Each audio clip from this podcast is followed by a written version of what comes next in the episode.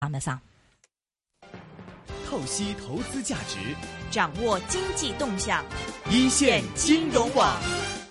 十三张全会其实我一直想探讨的一个话题啊，应该也是这一次全会大家非常关注的一个话题——国企改革。国企改革是一个永恒的话题，是对不对？我就是改革开放，就是国企改革的一个过程吧，我觉得应该算是是是。我想我做了财经节目这么多年，每一年都他在讲这个国企怎么样改，而且很明显的看到国企的改革。不过我们之前也讲过，之前访问过是啊。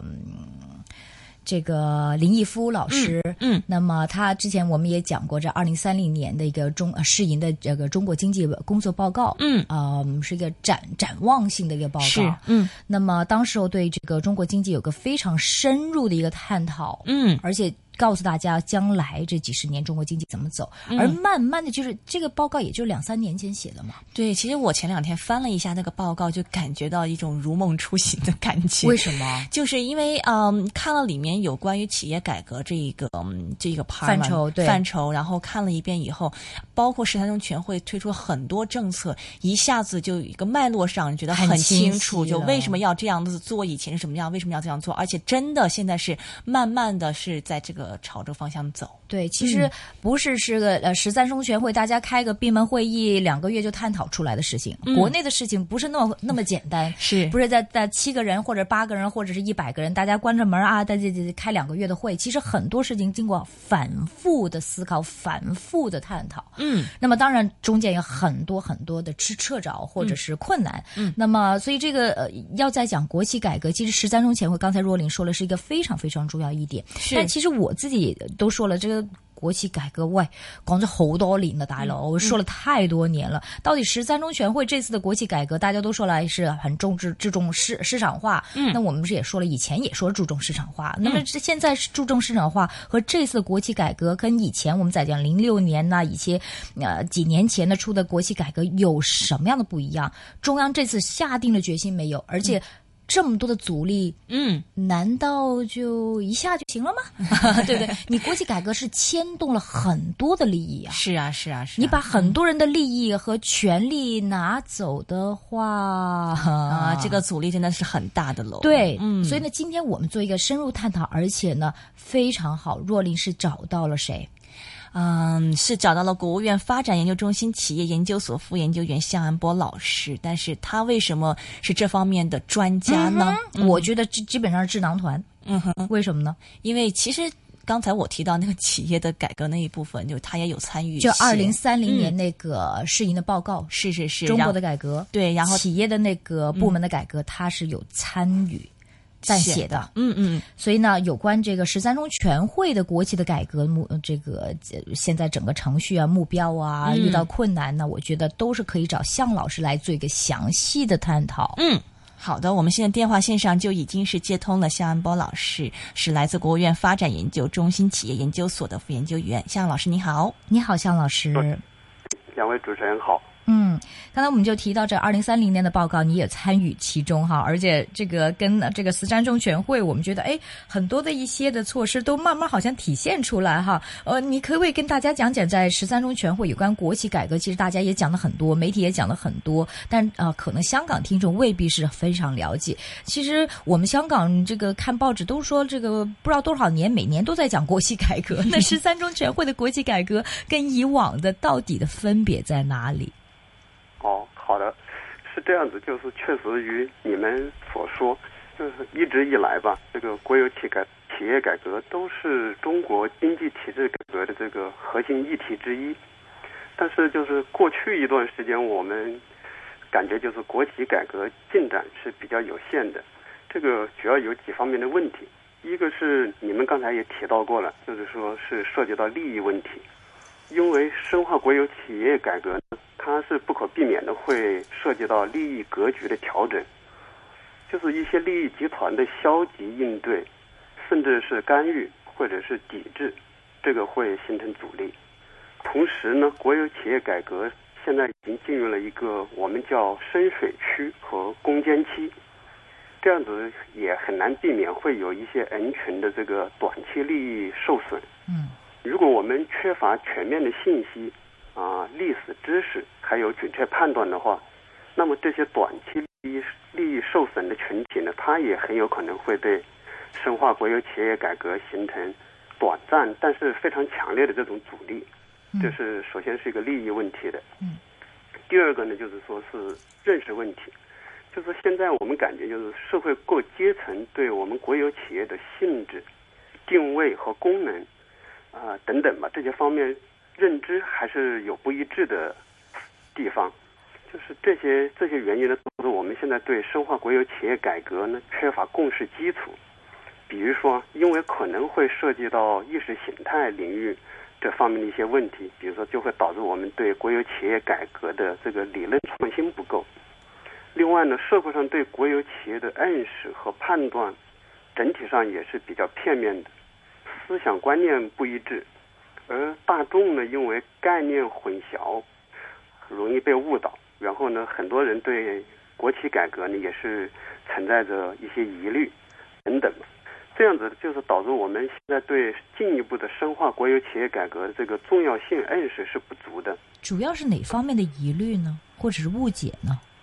呃，比比如说有的现在，比如说如果说意识形态上，比如说认为，比如说国国企是执政基础啊等等，另外嗯啊。就是如果涉及到这种讨论的话，因为我们就很难进行理性的思辨，就是很难深入进去了，是不是？嗯嗯。另外有一大众呢，可能认为就是比如说国有企业改革会不会导致国有资产流失啊等等这方面的，就是说都是存在着疑虑的。所以就是说这样子的话，就是说会遭遇种种的阻力，就是这个是来自认识方面的一些阻力。嗯。第三个方面可能就是说是来自体制方面的问题，就是说现在还是关于深化国有企业改革还是存在着体制的约束，另外呢就是说机制失灵，还有激励失效等等这些问题，这个都导致国有企业改革呢缺乏动力和勇气，就是说很难去涉及到那些高风险，然后长周期，但同时又很重要必须要改的领域与环节。第四个呢，我们觉得就是说，还是有些法律问题，比如说当前跟国有企业改革相关的一些法律法规还还是不是很健全和完善，还有一些国有企业它因为是处于特殊的领域，这样子被政府赋予特定的目标、特殊的责任和也是进行特殊的规制吧，但是这些特殊领域和公共领域的立法还没有启动，所以还存在着这个规范空白。空间。第五个，我们感觉还有一个一个比较有有意思的一个问题，就是说，就是过去几年我们国有企业的这个经营绩效相对是比较好的，这也导致推进改革的压力是不足，然后也缺乏改革的动力。但是就是说，现在这个新一轮的国企改革，我是个人感觉还是认为是值得期待的。这个。一方面呢，是我们就是说从三中全会的决定可以看得出来，就是说决策层现在是显示了非常坚强的这个啊改革的政治决心。另外一个方面呢，就是跟过去相比，我觉得我们觉得就是有几个有利的条件能够保障我们进一步的这个深化国有企改革。嗯，比如第一个就是说，我们国家的现在经济实力已经大幅的提升了。而且当前这个国有企业经济效益也还可以，比如说一三年这个前十一个月，国有企业已经累计实现了利润二点一五万亿，这样子的说，就说我们还是具备进一步推进国企改革的经济条件。第二个原因就是说，跟过去不同，就是说我们现在的这个社会保障体系已经基本上确立起来了，这样子改革风险承受的能力就是和以前是。应该说是增强了。第三个呢，我们觉得就是说，上一轮的国企改革也为我们积累了很多的经验教训。然后呢，各方对深化改革也做了很多探讨，应该说认知水平已经有所提高。所以我们感觉就是说，继续深化国有企改革呢，是有它的重要性，也有它的必要性，而且呢，现在也基本上具备了条件。应该说是当前是主动推进国有企业改革的一个有利时机。嗯哼，国企改革你刚才说是累积了这个经验和教训，嗯，对国企改革认知水平已经提高。您指的是哪方面教训？我们怎么样提高国企改革的认知？呃。比比如说，就是过去我们、我们上一次的那个国企三年啊、公关脱困的时时期，那时候因为因为我们的那时候我们的社会保障体系还不是太健全，那时候就有很多那个国企的员工他需要下岗，那是就是说那是一个很痛苦的一个一个一个历程，嗯。就是而且付出的这个代价也很大，成本也很高。是。但是现在我们说，就是说我们对这方面，我们的一个是社会保障体系已经基本确立了，而且呢，就是说，国企员工的他的自身的对这个这对这些问题的认知，还有社会各界对这个问题的认知也有所不同，就是大家对对这个国企员工的流动，然后对工作的这个性质等等这方面的认识都发生了改变，所以就是说，我们觉得就是说，还是还是就是说这个更容易接受了。啊，更容易见对，应该是更容易接受对，比一开始的时候遇到阻力会是因为当时当时我记得，因为我我家人经历过那一次改革嘛，嗯当时觉得，因为当时大家所有的观念就是说，国企是铁饭碗，你铁对啊饭碗怎么可以砸掉的呢？对对所以对对完全不可以接受的嘛。现在就是说换工作呀、或怎么会，已经是就已对经很正常的，习以为常对呀、了很正常的事情了。明白。不过嗯刚才这个向老师讲这个之前的一些阻力，就是有关这个认知的问题，所以就是说。喂，你国企就是一个执政基础，嗯，你这个认知或者国企的性质，或者比如说嗯那个嗯党没了国企来支撑的话，那就没有了党嘛。这个对这种的认知或者意识形态，你觉得现在是一个什么样的变化呢？现在就这一次就就是我觉得就是说是就是很好的有一个很好的一个改变吧，就是说三中全会的决定里面其实已经已经提出来了，就是说就是说叫我们总结说是叫两个都是嘛，就是说、啊就是这样子的话，就是说会会会解除这个意识形态方面对我们深化国企改革的这个理性思辨的这个智库吧，我觉得应该应该会缓解很多。什么叫两个都是？哦，是这样子，就是说他他是就是说我们我们的那个我们的那个国企改革里面，就是三中全会的决定里面是提出了，呃，就是说是提出了是这样子，就是说是公有制经济和非公有制经济都是社会主义市场经济的重要组成部分，啊，然后呢嗯都是我国经济社会发展的重要基础。嗯。就是我们叫，就是说我们就总结为说两个都是，就是这嗯。实际上是解决了过去存在的一个很重大的理论问题，就是说，就是说现在是明确了这个非公有制经济也是社会主义市场经济的重重要组成部分，嗯。也嗯是我国经济社会发展重要的基础。所以就是说，这个提法呢是有利于解放思想，然后呢有助于保证各种所有制经济都能够依法平等的使用生产要素吧，然后啊公平公正的参与市场竞争。所以我觉得这个是是应该说是有利于摆脱这个意识形态对深化国企改革这个理性思辨的约束的。啊嗯应该就是说是解决了一个过去存在的这么一个重大的一个理论问题，所以我们说可以可以就是说摆脱这方面的这个不必要的一些争争论了，就是。嗯嗯嗯，我呃，您刚刚提到说嘛，就对于呃国企改革的这个认识，其实大家对于这个国企的这个性质、定位、功能，其实存在着一些分歧嘛。就您认为说这个国企的这个性质和定位，它应该是什么呢？呃，我个人的理解，个人的理解，觉得就是说，呃，国有企国有企业或者说国有经济或者国有资本，嗯就是说还是应该是以这个公益性为主要目的。嗯就是说啊，应该就是说是这个国有企业、国有资本，或者嗯说国有经济发挥作用的主要的领域呢，应该是从我们过去的这个一般的那些比较多的分布在一般的产业领域，然后我们觉得是应该转向医疗啊、养老、住房这些社会保障领域。嗯然后呢，转向提升科技创新能力，嗯然后缓解资源环境约束等等这个公共产品提供领域吧。因为这个现在这些就是这些领域成为我们制约我们发展的一个瓶颈了。嗯嗯嗯嗯，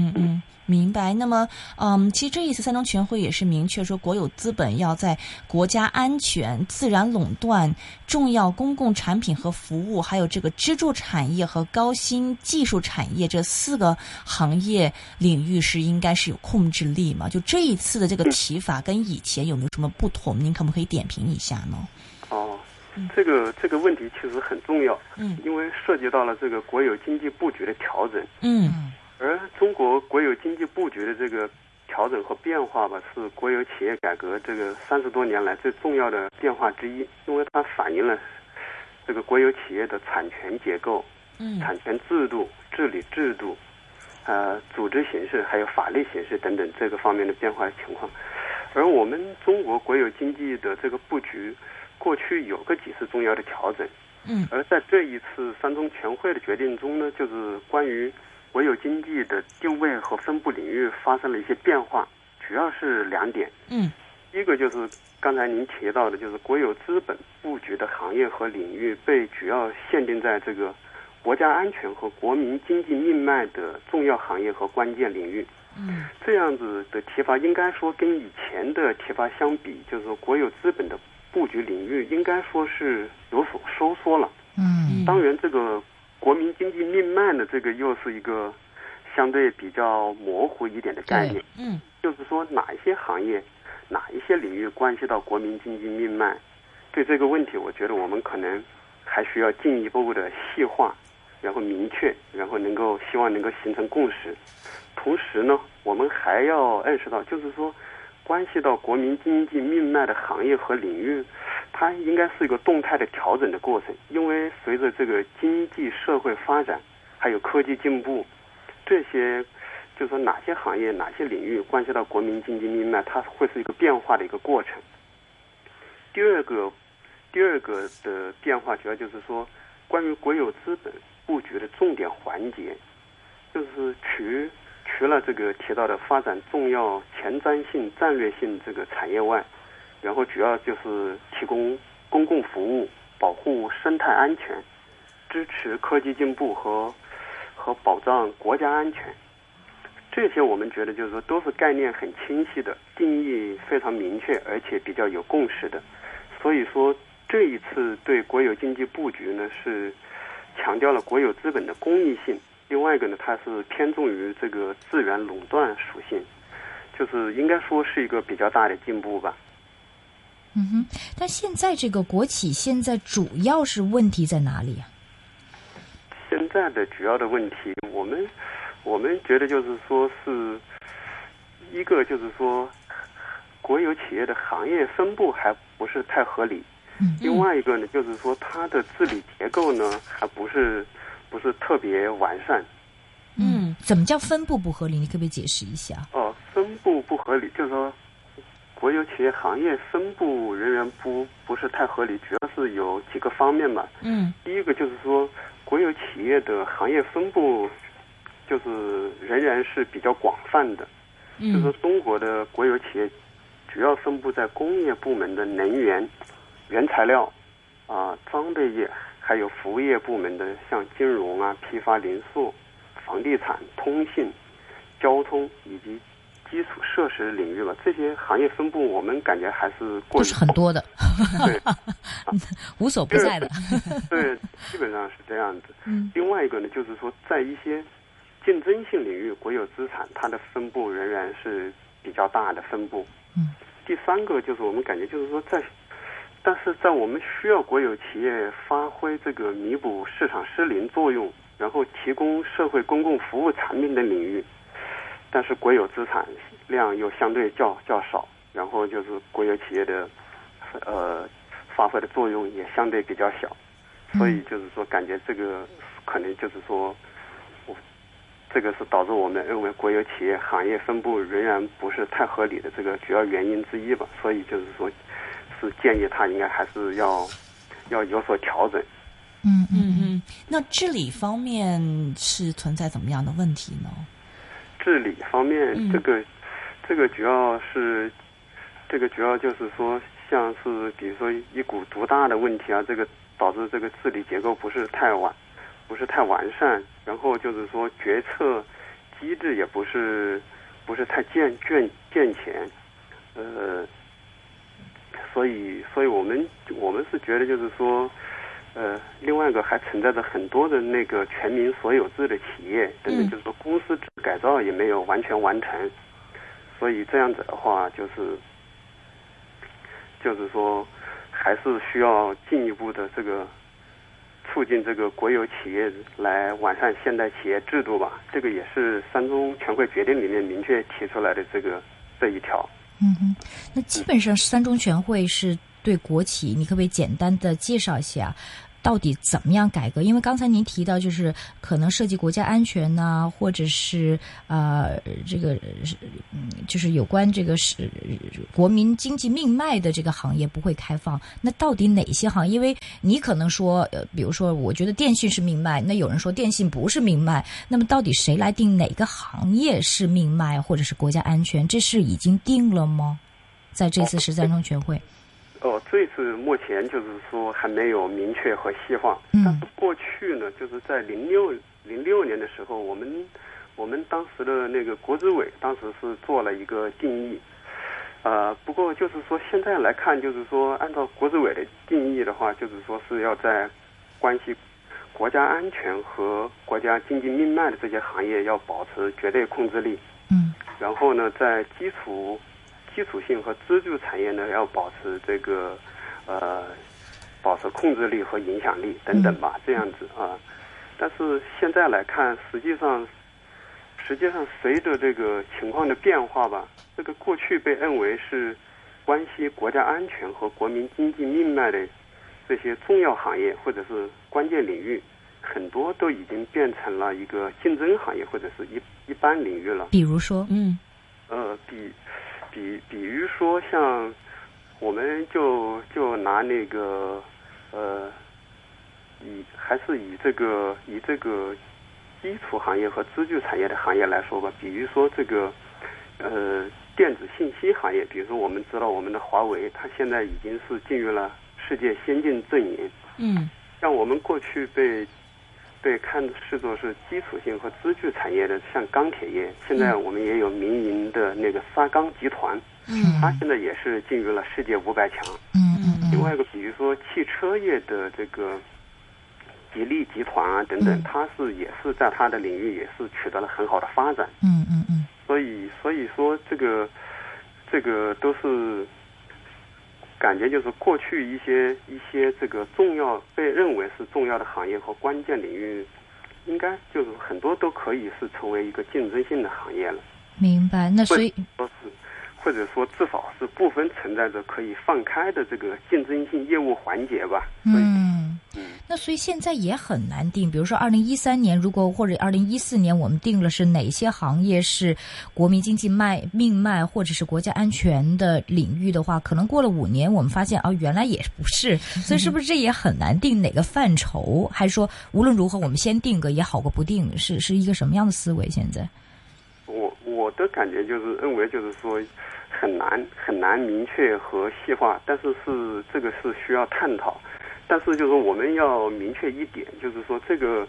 这个确实这个是什么行业关系到国民经济命脉和国家安全，这个一定是一个动态调整的过程。嗯所以我们所以就是说我们说。现在国有经济改革的重点要从国企改革转向国有资本的改革，这个就是说，因为主要就是为了要其中的目的之一嘛，就是要利用这个资本的流动性，这样子的话，它是有是比较方便是去进行动态调整，然后就是实现有退有进有退，然后实现国有经济布局的这个调整和优化吧。您可不可以再解释一下，什么叫国企改革进入国有资本？因为这个都是很 香港人未必了解的一些名词。是是是，国有资本就特别什么意思？而且我看这个一直呃，好像三中全会里面也提到成立国有资本运营公司，就这可不可以给我们就是详细解释一下，到底是什么意思呢？对，从国企改革去国有资本什么意思？哦，这个是主要就是说，因为过去以往我们这个国有企业改革重点，我们是叫重点是放在企业方面，比如说像我们国有资产管理体制里面，也是强调对国有企业的这个管理，比如说是叫管人管事和管资产相结合。嗯但是现在我们是强调了，就是说要要更多的转向是以管资本为主。这个这样子的话呢，我的我的感觉就是说，一个是降低了这个，一个是降低了国有资产管理部门的这个道德风险，另外一个呢，就是说是提升了对国有资产管理部门的这个管理能力的要求。第三个呢，就是说是为了更好的利用这个资本的流动性，因为这个资本它是一个价价值形态的一个一个一个国有经济的一个存在形式，而国有企业呢是实物形态的一个一个存在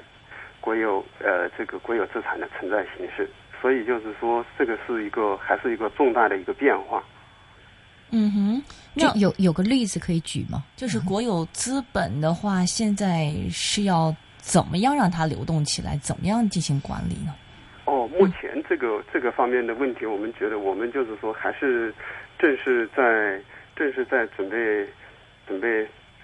在重点研究在探讨吧。比如说，比如说要我们就是说要要进行要进行这个这个国有资产管理体制的它的结构设计啊，比如说还有涉及到这个国有资产管理体制里面的这个关系处理的问题等等。嗯您可以被解释一下，比如就用例子来解释一下，可能香港听众更容易理解就以。前国有资本是怎么样管理的？对，嗯以前我们更多的是叫国有资产管理体制、嗯啊，但是没有没有提这个国有提国有资本叫是叫强调的是国有资本的保值增值，这个是在这个概念是在那个国有资产管理体制下面的一个一个一个概念吧。嗯。嗯，目前来说，就是说要要要完善这个国有资产管理体制，以管资本为主，来加强国有资产监管。然后呢，是改革国有资本的这个授权经营体制，然后说组建两类的这个国有资本运营或者是国有资本投资公司。这些目前都还是一个方向性的这个这个提法，所以就是说具具体怎么样子去这里面的一些具有政策性理实践性和这个理论意义的一些问题，下一步就是说还是需要需要明确。我们目前也是在在进探索行这方面的研究，对，明白但是是不是可以简单的说，就是以后这个以前是资产，现在是资本的话，就是可能引入民间的一些股权，可以参进在国有企业，是是这意思吗？嗯，这个是其中的其中的一个一个方范围面吧。，嗯。对对对，嗯。啊哈啊哈啊！好了，刚才我们讲了两大范畴，在这次的十三中全会的这个改革，就是这个在范围方面可能会比以前缩窄了，就是国企方面。另外，刚才讲的这个国企改革怎么样去到国有资本的改革，还有什么其他的重点呢？其他的另外一个重点，我我们感觉就是说，比如说，如果要调整这个国有企业的这个这个行业分布，要调整国有资进行这个国有资本的动态调整的话，另外一个就是感觉就是说，我们怎么样子在对一些那种过去被认为是基础行业或者是支柱产业的这些行业里面，怎么样子来提高它的这个呃竞争度吧？就是说，如何进一步放松管制嗯来促进竞争，嗯然后呢，创造国有企业和非国有企业公平竞争，然后协调发展的这么一个环境。嗯这个这个可能也是一个主要的一个努力的方向吧。嗯哼。那么现在就是国有企业跟其他企业相比，它是嗯是享受到了怎么样的一些优惠呢？是怎么样个不竞呃就是不公平竞争法呢？这个这个就是说，可能就是说有一些方面，比如比如说在在融资方面啊等等，然后资源倾斜方面等等等吧，就是说，因为在中国一些政府部门或者是比如说金融机构，它多多少少就是过去都形成了这个，比如说国企比较可靠，嗯，另外一个支持国有企业发展，不会犯什么错误，这些一些近视的思维，嗯，这样子的话，就是说是有一些那个社会上有很多一些资源是往往向国企倾斜，另外一个呢，像在另外一个像有像这个。财政补贴，然后等等这些方面吧，还有一些就是说优惠政策等等这方面，国有企业还是相对来说是获得了更多的呃发展机会。这样子的话，就是说我们怎么样子能够能够就是说使国有企业和这个非国有企业能够协调发展，这个公平竞争，这个可能也是也是需要需要去努力的吧，各个方面。嗯哼。明白，还有其他吗？呃，其他的应该现在一啊，我我还没有没有太太好的想法。嗯，是，呃，我看到就是嗯，在您的文章里面是提到说，这个国有的资本管理体制是面临国有资产隶属关系一个条块分割的这个问题，这可不可以详细解释一下？比如说，可不可以举个例子，是怎么样的一些问题呢？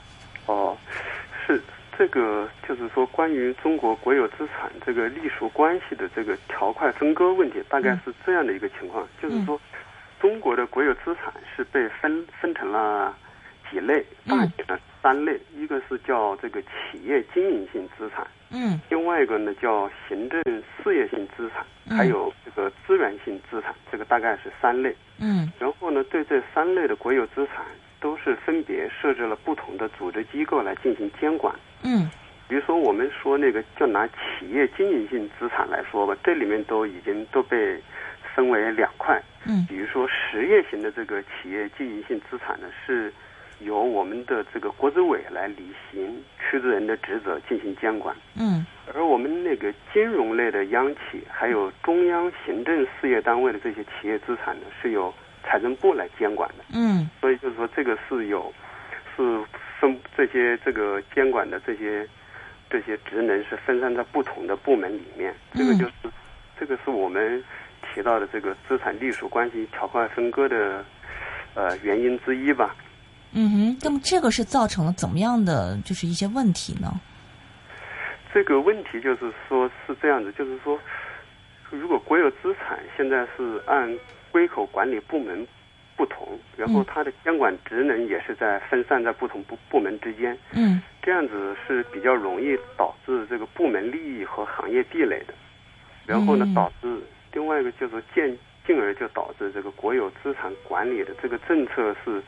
缺乏整体性和系统性。明白，就是说，可能有一个政策我们要推行下去，但是因为现在管的部门太多了，各个部门都有各个部门利益，就到时候可能有一些政策，各个部门因为自己有自己的利益嘛，反而就是不能把这个政策很好的推行下去，是这个意思吗？对，是的，就是说很难能够协调统一的来推进国有企业改革。嗯，所以说这个分散和集中怎么样子能够取得一个。好的均衡，这个里面也有很多需要深入探讨的问题。明白，就这一次我看到说这个三中全会，嗯，还成立这个深化改革的小组呢，就是不是，嗯，我们的理解是不是就是把这些的呃这个权力性上集中起来，然后可以统一的进行深化改革呢？哦，这个这个是这个是因为这一次这一次的改革是。要全面深化改革，因为它是涉及到啊经济、政治、文化、社会还有生态。嗯，另外一个也还有包括我们的这个党建，所谓的叫六位一体的这么一个全面改革，所以就是说是成立一个成立一个全面深化改革小组。当然，这个跟跟我们这里面讨论到的就是说怎么样子成立一个能够协。协调统一的推进国有企业改革，这个只是就是我们这个国有企业改革只是这个整个的大的全面深化改革里面的一个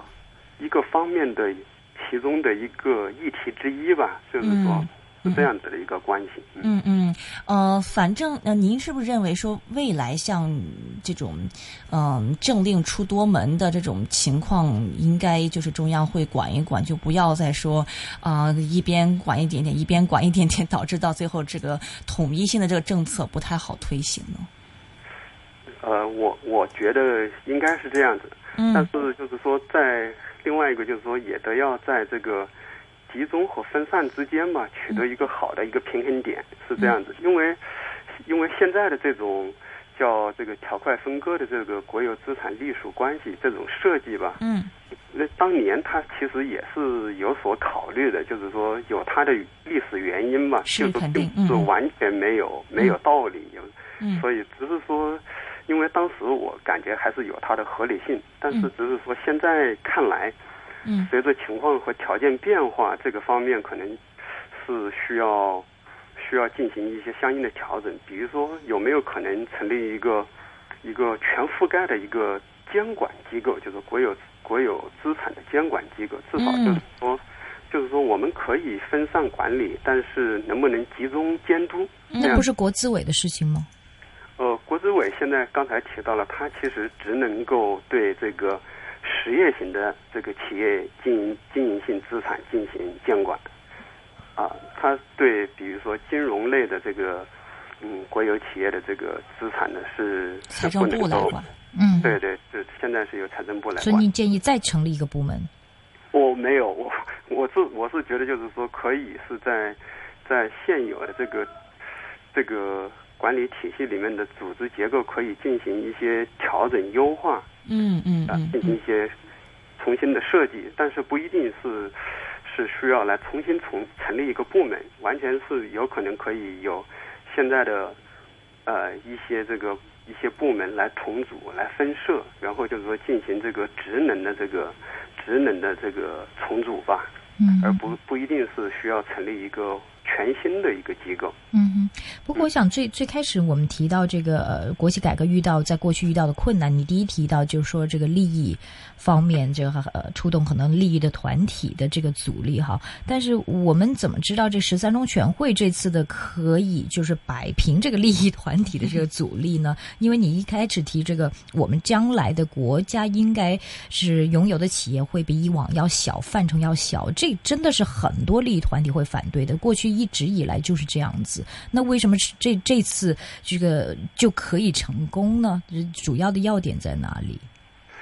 主要的要点，我觉得就是说，如果如果决策层有很坚强的决心的话，那么相对来说，来自利益集团的它的阻力就是相对会就会要要小一点。另外一个就是说，这个就需要我们进行更好的这个机制设计了，就是说，呃，怎么样子，比如说怎么样子，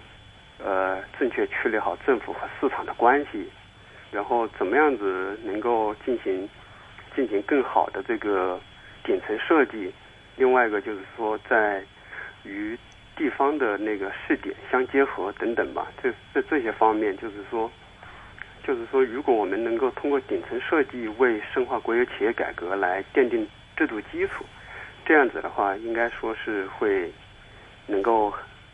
减少争议，然后降低阻力。这个可能香港听众又不太懂了，什么叫顶层设计？呃，比比如说，我们目前在国企改革这个领域啊，我们我个人感觉就是说，比如说，怎么样子形成一个一个更加明确、更加系统的这个国家所有权政策吧。这个我认为就是在国企改革里面的一种顶层设计。嗯，这个是它是这个国家所有权政策呢，它是来来阐释这个国有企业会或者是国有资本的功能还有分布。嗯，然后呢，怎么样子处理国有企业，还有国有资本与非国有企业、非国有资本的关系这些这些问题吧？觉得嗯说，如果如果我们这种所谓的顶层设计的这种国家所有权政策能够与相关的这个国家的公共政策能够结合的话，然后如果具有指导性和可操性、可操作性的话，那么应该是会减少这方面的争议。明白。会减减少阻力的。明白。另外，在这个加快国有企业的这个股权多元化的改革嘛，刚才我们也谈到这个国有资本的一些这个改革，这个是不是限于比如说引入这个外资？这个外资是限于国内的民企呢，还是说甚至呃国外的投资者都欢迎参与呢？哦，哦，对这个问题，我我个人的理解是，应该就是说。呃，引入外外部资本不会仅仅局限于国内的投资者，而而且也不应该仅仅局限于国内的投资者，因为实际上很多现在很多国有企业已经有和境外投资者的合资合作。嗯嗯。另外一个呢，就是说过去我们中国的国有商业银行也已经做了一些引进境外战略投资者的这些一些尝试。嗯。所以说，中国的国有企业。应该是，呃，他他引进的这个外部投资者，并并不一定必须是境外的战略投资者，但是很难说就没有合格的这个境外投战略投资者。我觉得就是说，因为我们现在的国有企业引进这个境外的这个战略投资者，主要的目的是为了改善治理结构，完完善运行机制和。提升管理水平，也就是说是用股权来换机制、换管理、换技术，然后然后呢来达到推进国有企业这个内部改革和提升提升竞争力的目的。所以，我感觉应该是将来的外部领域的外部资本，应该是不会仅仅局限于是国内的投资者。嗯嗯嗯。OK，那么。嗯，就是之前看到那个世界银行里面报告里面提到说，九十年代晚期那一次国企改革是成本是高达两万亿人民币嘛？您认为这一次改革我们应该怎么样？嗯，可以避免，就尽量避免，就是一些呃减少这个成本呢？哦，嗯，这个就是第一个，我觉得就是像前面刚才已经提到了，我就是说要。要形成一个更加明确、更加系统的这个国家所有权政策。嗯，就是说，通过顶层设计吧，来为深化国有企业的改革来奠定一个好的制度基础。这样子的，通过这样子的话来减少这个争议，降低阻力。第二个，我是感觉就是说，还是呃，顶层设计应该和地方的试点相结合。嗯，然后呢，在局部取得经验的基础上，再逐步的稳妥推进吧，也就是说，这个顶层设计要和地方的创新相结合。就是说，我们既要强调自上而下对国有企业改革全局的这个整体的战略谋划，嗯，也要鼓励对地方来进行国企改革的创新，来重视地方的经验和基基层的创新吧。然后，鉴于这个深化国有企业改革的它的重要性、长期性和艰巨性。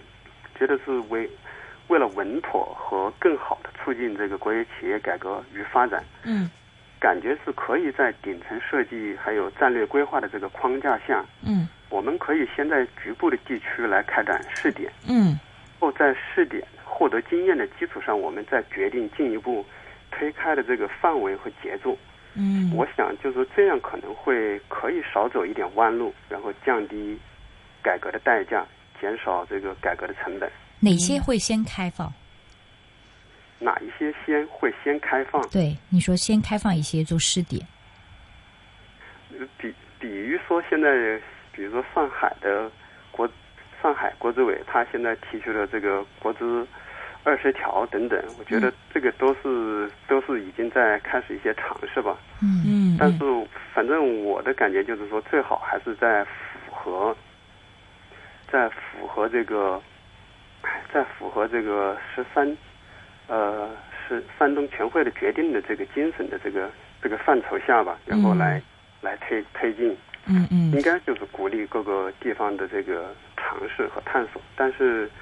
就是说要一定是要在准准确这个完整的这个理解山东全会精神的这个基础上，明白啊。就刚刚您提到顶层设计，其实我想起来，因为在这个。